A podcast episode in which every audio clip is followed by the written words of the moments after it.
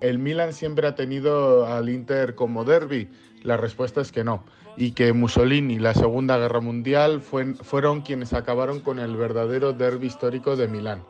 Comenzamos recordando, ya como dijimos en capítulos anteriores, que el Inter fue fundado por 44 miembros del Milan que dejaron el club por la negativa de los socios fundadores de fichar a jugadores extranjeros y que en el Milan solo jugasen italianos. El 9 de marzo de 1908, en el restaurante Orologio, se fundaba el Fútbol Club Internazionale y el artista Giorgio Mugiani, con los colores de la noche y las estrellas, más las siglas del nuevo club, creaba el que hasta hace poco era el escudo del Inter. Hasta ese 1908, el Milan ya tenía un derby, el que jugaba contra la Unión Esportiva Milanese, fundada el 16 de enero de 1902 en el barrio de Portanova, en el Café Verdi. Milán, los cafés, el fútbol, es un todo. En 1905 ya jugaban en prima categoría, la Serie A del momento, y en su primera aparición logró un meritorio tercer puesto. En la eliminatoria lombarda empató con el Milan en su primer derbi oficial por 3 a 3 en el campo Acuabella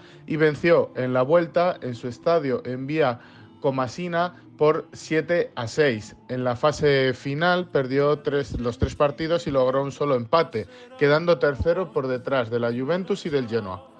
Tuvo más suerte en, el campeonato sucesivo de 1908, donde quedó segunda por detrás de la Provercelli y por delante del Andrea Doria, equipo que formará la futura Sampdoria. Y en 1909, que pasó invicta a la fase final, ganando al recién nacido Inter de Milán como al Milan, para posteriormente ganar la semifinal al Venecia pero volver a perder la final nacional contra la Pro Vercelli, siendo así otra vez subcampeona de Italia.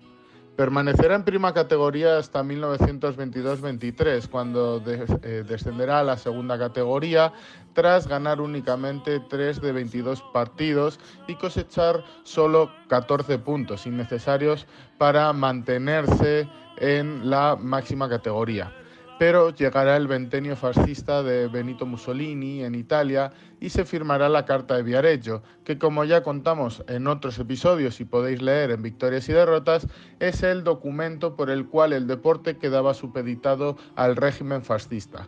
con el fin de crear una única división y muy competitiva, se obliga a muchos equipos a fusionarse entre sí y que solo hubiera dos grandes equipos en las grandes ciudades. Este caso se da en Milán y se mantiene al Milan y, y solo se podía tener un equipo más, por lo que el Inter porque su nombre no estaba bien visto por eso internacional por el régimen, es obligado a fusionarse con la Unión Esportiva Milanese y cambiar de nombre al de En honor al patrón de la ciudad, San Ambrosio. En 1932, el régimen fascista disuelve la Ambrosiana, nace la Ambrosiana Inter y devuelve así su estatus a la US milanese y sus títulos desde 1903 a 1928 tras la Segunda Guerra Mundial, la milanese desaparece, renuncia a su plaza y en 1946 desaparecerá por completo.